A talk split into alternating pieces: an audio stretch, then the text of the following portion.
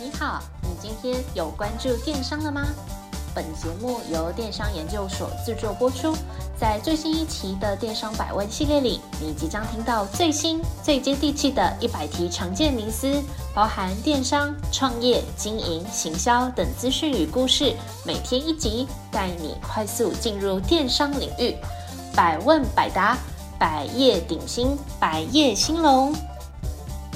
我是主持人 Alice，欢迎来到电商百问，让你四方来宝，八方进财，金银财宝滚滚来。欢迎来到电商百问第七十五集，恭喜各位又学完了一页商店的小知识。那本集节目要进入新的主题。OMO，那这边啊，先跟大家来分享一个笑话。因为 Alex 呢自己本身不是学商的，在进入电商领域之前，我对转换率啊、客单价这些名词都觉得很遥远、很陌生。那在收到 Cyberbiz 面试通知的时候，我就赶快上网去恶补电商相关的知识。那一打开我们自己的官网，我就看到一个词。这个词呢，就是 OMO。当时的我就心想，哈，这是什么东西？颜文字吗？长得跟 QQ 很像呢。那当然，我就立刻 Google 就知道了，所谓的 OMO 就是 Online Merge Offline 的缩写，也就是所谓的线上线下整合的意思。所以，请大家千万不要害怕专有名词，我们一定会好好的善尽责任跟大家说明清楚哦。那这个小故事讲完，我们就来一下惯例的呼喊，请还没收听的朋友记得回去收听电商研究所之前的节目。那已经收听的朋友，请继续 follow 我们，浏览部落格，订阅电子报。那如果大大家有任何的意见、心得与想法，都欢迎透过描述框的 Google 表单写信给我，我真的会很期待收到大家的消息，也一定会回信哦。大概在二零一五和二零一六年期间，相信各位电商老板肯定听过业界在流传一句话，这句话就是“实体通路已死，未来都在电商”。但是，正所谓天下合久必分，分久必合，线上和线下从来都不是两种对立的选择。那如果你可以整合两者，全通路的来进行商品的贩售，那就等同布下天罗地网，天上飞的、地上走的、水里游的，通通都会是你的客户。那今天的内容会分成两大部分，第一部分会先讲述一下 OMO 的发展脉络，第二部分就会告诉各位电商老板，如果你不做 OMO 的话呢，可能会有什么不好的后果。那我们事不宜迟，立刻开始吧。要谈到 OMO 的发展之前，一定要先跟大家建立一个一个概念。那这整个 OMO 的发展脉络，有点像是见山是山，见山不是山，见山又是山的这个心境历程哦。那首先在讲 OMO 的时候，我们一定要先来聊聊 O to O。所谓的 O to O 就是 Online to Offline 的缩写，如同字面上的意思，就是实体门市它可能会利用网络广告或者是线上的行销活动，把在网络上看到讯息的消费者，或者是看到讯息的会员，吸引到这个实体的店铺来进行消费。这是早期电商还不火红的时候最常见的做法，也就是见山是山的阶段。例如，品牌可能会利用 EDM 或者是简讯发送优惠通知给他们的消费者。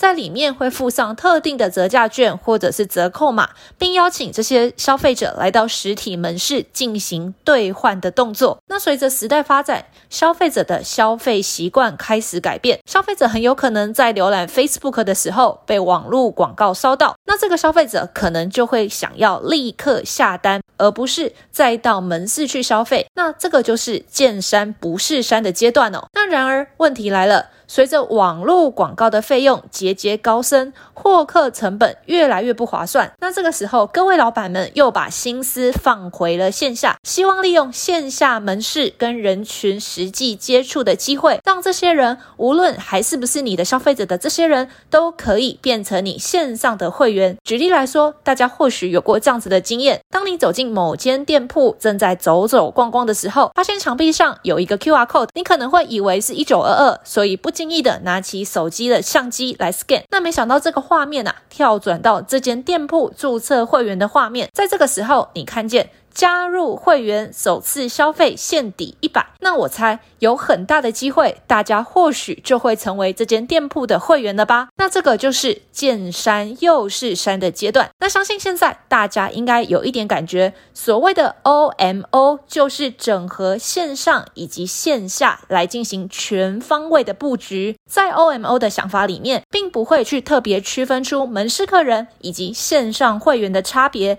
而是把他们都视为一个整体的目标对象来打破界限哦。举例来说，当消费者无论是在门市直接购买，或者呢是在官网上面下单，都可以享受到相同的行销活动的优惠，而且消费者再也不用在门市听到说，诶，这个是我们的线上活动专属，实体没有这种优惠啦，这种答复哦。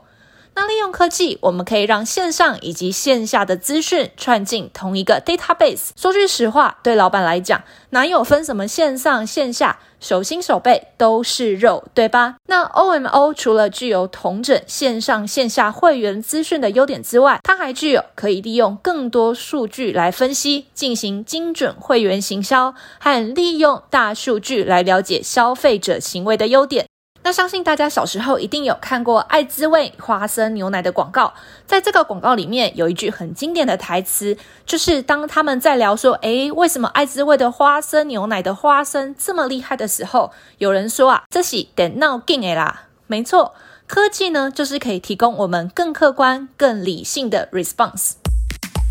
那讲完了 OMO 的发展脉络之后，我猜或许一定有一些只坚持做线上。或者是坚持只做线下的老板，现在心中正在偷偷的嘲笑我们，对吧？没关系，我接下来会跟大家报告，如果你不做 OMO 的话，可能会替你带来的三点困境。第一个困境，缺乏抵御外国电商的反击手段。自从十八世纪瓦特发明蒸汽火车之后，地球村全球供应链逐渐变成了我们的日常生活。身在网络时代，我们可以在台湾购买来自外国的保健食品、名牌精品，甚至不用透过代购，也可以自己来处理报关的问题。那依据经济学的比较成本，比如说啊，在中国地广人稀，所以它就可以有很多大型的机具工厂，日日夜夜的去生产便宜的衣服、家居饰品。先不论品质的话，在价格上面已经打趴了很多我们台湾自己苦心经营的衣服、鞋子这些日常的用品。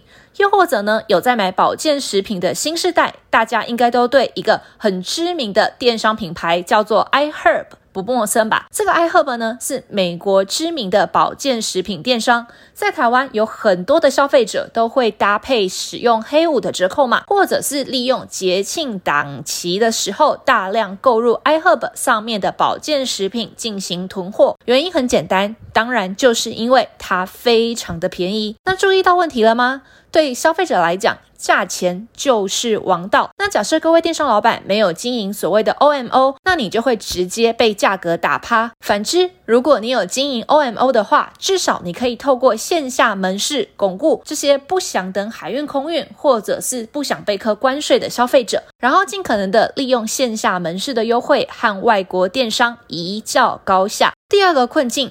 广告投放成本高，随着数位时代来临，大家逐渐注意到广告投放对知名度还有业绩的提升显著有所帮助。但是也因为越来越多的厂商投入，所以让广告的需求变多。那需求一旦变高，那也会连带的影响到广告费用的上扬。但是当广告费用跟着一拉升，订单转换的成本也就会跟着上涨。那到底应该要怎么样来突破这个窘况呢？难道我们就不投广广告了吗？难道我们就不来拿这个名单了吗？到底要怎样来用更便宜的方式获取更多的名单？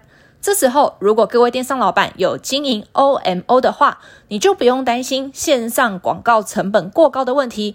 因为你可以利用线下门市的店员或者是工读生来邀请来到你实体店铺里面的消费者加入线上的会员。加入线上会员之后，就请他们多到品牌官网上面购物。或者是利用分享金分润的机制，让他们帮你邀请更多的人来变成你的会员。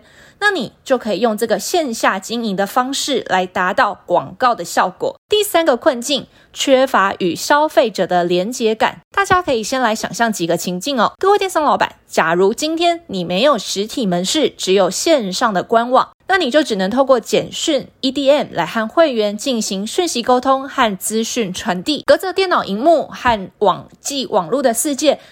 再怎么亲密，还是会有所局限。就算发了再多的讯息，似乎好像就是少了一点人性的温度。又或者呢，各位电商老板有实体门市，却没有线上官网。那消费者一旦踏出你的门市，就像放飞的风筝，一去不复返，不知道跑去哪里哦。那这些都是缺乏布局线上线下虚实整合的 O N O 的情境状况。长期来看，就会让你的消费者缺乏品牌的粘着度。换言之，就是容易变心，很容易被拐去其他的品牌。好，那我们来小结一下。今天的重点呢，就是要告诉大家，OMO 线上线下全通路的整合，绝对是未来经营的一个大趋势。请各位电商老板把 OMO 的想法刻进你的 DNA 里面。那后续的节目会仔细来谈 OMO 在实际上的运用。那如果各位电商老板有任何的想法，都请记得告诉我。创业的路上，就让我们 Cyberbis 与你同行。我们接洽过大大小小的品牌，形形色色的客户，绝对非常有经验。那如果你对 Cyberbis 有兴趣，请点击描述框的链接，留下你的联系方式，我们就会有专人来联络你。或者呢，可以请你直接打电话给我们的开店顾问零二八七五一八五八八，记得说你是听 Podcast 来的粉丝，就会有专属的报价优惠。最后，希望这一集对你来说有一点点收获，也请你多加支持电商研究所，按赞、留言、分享以及订阅。谢谢您的收听，我们下次再会。若您有任何问题或有任何想法，欢迎透过描述框的电邮与我们进行联系。若想阅读最新最多的文章，请到我们的部落格。